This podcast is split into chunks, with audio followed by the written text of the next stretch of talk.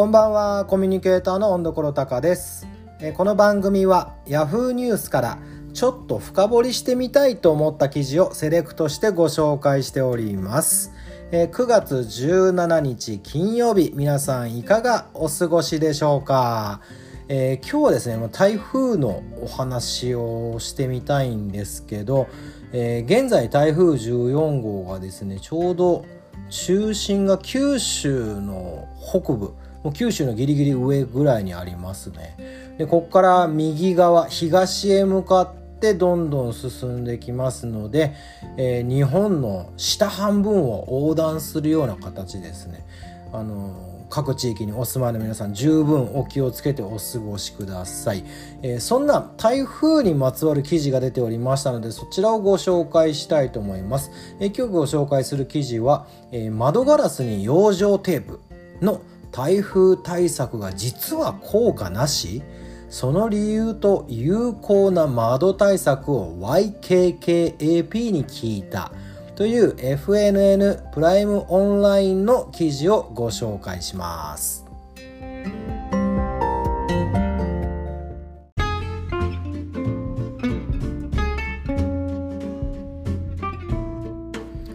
はい、えー、ということで言ってみますが、えー、窓ガラスに養生テープの効果とは？というスタートです、えー、九州に接近中のもう現在はもう上陸ですけどね。の台風14号は17日午後にも上陸する見込みで、え週末は西日本や東日本を中心に大荒れの天候に警戒が必要だが台風の台風への備えはすでにしているだろうか？2019年9月に台風15号が上陸した時には屋根瓦の飛散や電柱の倒壊などの強風による被害が千葉県を中心に報告された。その際に SNS を中心に注目されたのが窓ガラスへの備え。えー、窓ガラスに×印または米の字のように養生テープを貼ることで強風により窓ガラスが割れてしまうのを防いでくれるというお話だ。ということですね。皆さんされたことありますか？これ。僕はしたことないですね。え、続けます、えー、同年の10月頃の台風時には養生テープや防災テープが一時品薄になった通販通販サイトもあるなど大きな反響を呼んだ。あれから2年が経ったがこの窓ガラスにテープを貼るだけという備えは現在も有効なのだろうか。また台風対策として他にどんなことをやるべきなのだろうか。窓ガラスなどを取り扱う YKKAP 株式会社に改めてお話を伺った。ということはあれですね。YKKAP つまり窓ガラスのプロに伺ったということですね。はい、えー、ガラスの強化ではないので要注意。えー、質問です。窓ガラスに養生テープでガラスは割れなくなりますか、えー、?YKKAP からの回答。台風対策として養生テープでガラスが割れるのを防ぐことはできませんまた、えー、これまでガラスの飛散防止に多少の効果があるのではと言われてきましたが近年の大型化する台風を想定した試験では養生テープを貼っていたとしても飛来物が衝突するとガラスが割れその破片が室内に飛散してしまうことが確認されています。ということで、えー、ではどんな対策をしたらいいの？えー、こちら回答です。YKKAP から、えー、台風の時こうすればガラスが割れないという対処法は基本的にはありません。まずは窓の外側でガラスを守ることができるシャッターや雨戸を閉めるなどの対策をし直接飛来物が窓ガラスに当たることを防ぐことが第一です、えー、それでも万が一ガラスが割れてしまった場合に備えて割れたガラスの飛散を少しでも防ぐため室内のブラインドやカーテンを閉めるようにしてください。これがあれですね。だいたい僕らができる対策ですね。うん。あの雨戸とかについてはもうそれが設置されている建物マンションや家家屋ではないとできないですもんね。うん、でも万が一割れてしまった時もカーテンやブラインド閉めとけば部屋の中に散らばらないということですね。これは大事。なんで台風が来た時は特にもうカーテンはきっちり閉めましょうということですね。はい。で、えー、日頃から台風に備えて窓の立て付け立て付けチェックなどをということで、えー、台風に備えて他にやっておきたいことは YKKAP からの回答、えー、現在窓が割れている立て付けが悪くなっている隙間が空いているという場合は隙間を作らないようにしてください、えー、不具合や異常を発見した際には建築会社工務店管理人または販売店に相談してください。え、また日頃から台風に備え窓の下枠やバルコニーの側溝排水溝の掃除をし水はけを良くしておくことや台風接近時には網戸が強風で飛ばされる可能性があるので網戸の外れ止めがセットされているか確認しましょう。ということです。これうん。多分あのー、皆さんが望んでるような答えは今のとこ出てきてないですよね。今のとこカーテンを閉めるっていうことぐらいだよね。だってあのー、ね不具合があるの分かっててもそれを工務店さんとか建築会社に依頼をするっていうところまで行くってことはめっちゃハードル高いわけですよ。うん、でしかもね自分の力でもどうしようもないことっていうのはあるからねなんかカーテンを閉めるっていうのが今んとこナンバーワンかな。あのちなみに僕が東京にね上京したのが大体22歳ぐらい2歳ぐらいだったかな？だったんですけど、えー、初めて住んだのがね下北沢でしたあのえー、物件屋さんでねお兄ちゃんにあのミュージシャンが住むとしたらどこがいいですかって言ったらやっぱ下北か高円寺ですねと言われて下北の4畳半風呂なしトイレ共同に住みました。でその僕の部屋4畳半ね江戸間というねあの、ま、畳の間だったのであのちょっと広いんですよ。普通の4畳半よりも。それはいいんですけど寝転ぶでしょ？寝転んでね、えー、窓の方を見るとね若干ね隙間があるんですよねこの角に。角ぐらいにね隙間があるんですよスッと。でもそこから、ね、若干星が見えるんですよね。なんであのー、部屋にいながらにして天体観測ができるお家だったんですね。はい。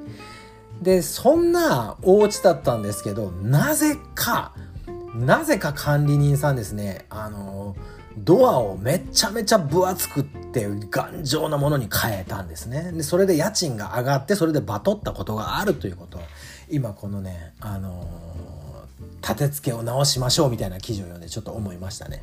はい。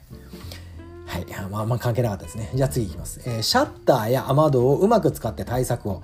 今回 YKKAP に伺った内容を参考に、今できる台風対策を編集部としてまとめた。これが欲しいです。こういうのが欲しいですね、皆さん。じゃあいきますよ。カッコ1。えー、窓ガラス割れの対策としては飛来物が直接窓ガラスに当たることを防ぐのが第一えそもそも窓ガラスはある程度の風圧に耐える強度を備えているため強風だけで割れてしまうということは少ない。ガラスが割れないようにするためには飛来物がガラスに当たるのを防ぐこと。しかしこれはシャッターや雨戸を閉める。あるいはもはや昔ながらの窓枠に木材を打ち付けるという他ほぼ対処法がないという。はい。えー、YKKAP は、えー、シャッターや雨戸が設置できない場合飛来物が当たっても貫通しにくく割れても破片が飛散しにくい防災安全合わせガラス2枚のガラスの間に 60mil これ約 1.52mm 以上の厚さの強度と柔軟性に優れた樹脂中膜中間膜を挟み込んだ合わせガラスの設置を推奨している。はい。ということです。何の役にも立たん。何の役にも立たん、これ。この文は。立たん。はい。えー、過去に、えー、まずは窓、窓の近くに飛びやすいものがないか確認し、シャッターや雨戸を閉めることで、それら自体が強風で飛ばされないように最後まで閉めてしっかりとロックする。はい。それでも万が一ガラスが割れてしまった時に備えて、室内のブラインドやカーテンを閉める対策をしてほしい。さっき聞きましたね。えー、また、ガラスが割れ、穴が開いてしまうと暴風が室内へ一気に流れ込み、まあそうだろう。えー、その風圧で屋根が吹き上がってしまうという被害もあり得ると。えー、破片の飛散を防ぐためのカーテンは厚手のものを選んだり、うん、風が吹き込んでこないようにテープや家具などで床にしっかりと固定するとさらに効果的だろう。えなお気象庁のデータによると屋根瓦などが剥がれ始めるのが平均風速15から20メートルほど。それが飛散するのが風速20メートルから。さらに家の外装などが飛散し始めるのが風速35から40メートルとなっている、え、近づく台風から命を守るためできることを確実にして安全第一で過ごしていただきたい。残念。これはプライモン編集部さん残念ですねこれは。これは残念です。あのー、うん YKKP さんに話を伺っていただいたのは分かりますがえー、何の解決にもならないですね。はい、まあ、ただこの窓ガラス窓ガラスに養生テープの台風対策は実は効果なし。その理由と有効な窓対策を YKKAP に聞いたというののうーんですねこの記事は。ごめんなさい。あの気分悪くしたらごめんなさい。うーんです僕にとっては。はい、まあ、ただ、まあ、この中で言われてるように分厚いカーテン、まあ、できればね、まあ、台風のために分厚いカーテン買うっていうのもないけど、まあ、とりあえず台カーテンは閉めましょう。台風が来るって分かったら。あと外に飛んできてあの窓ガラスが割れそうになるものはあのなるべく設置しない。どっかよけよけとくね。もう室内に入れとくとかしましょう。あとこれは僕の考えですよ。僕の考えですけど窓ガラスに養生テープを貼りたければ貼った方がいいと思います。貼りたければ。貼った方がいい。なぜなら because あのそれをすることによってその人が安心できるんだったらそれがまず第一なんですよ。はい。それで割れる方がね割れまいが関係ないんですよ。あやっぱ貼ってても割れちゃったねとかあるかもしれない。でも窓ガラスに養生テープを貼ることでその人の気持ちが安らぐんであれば台風対策として効果があるんではないかということを僕は今日言いたいと思います。はいということでえー台風対策のお話でした。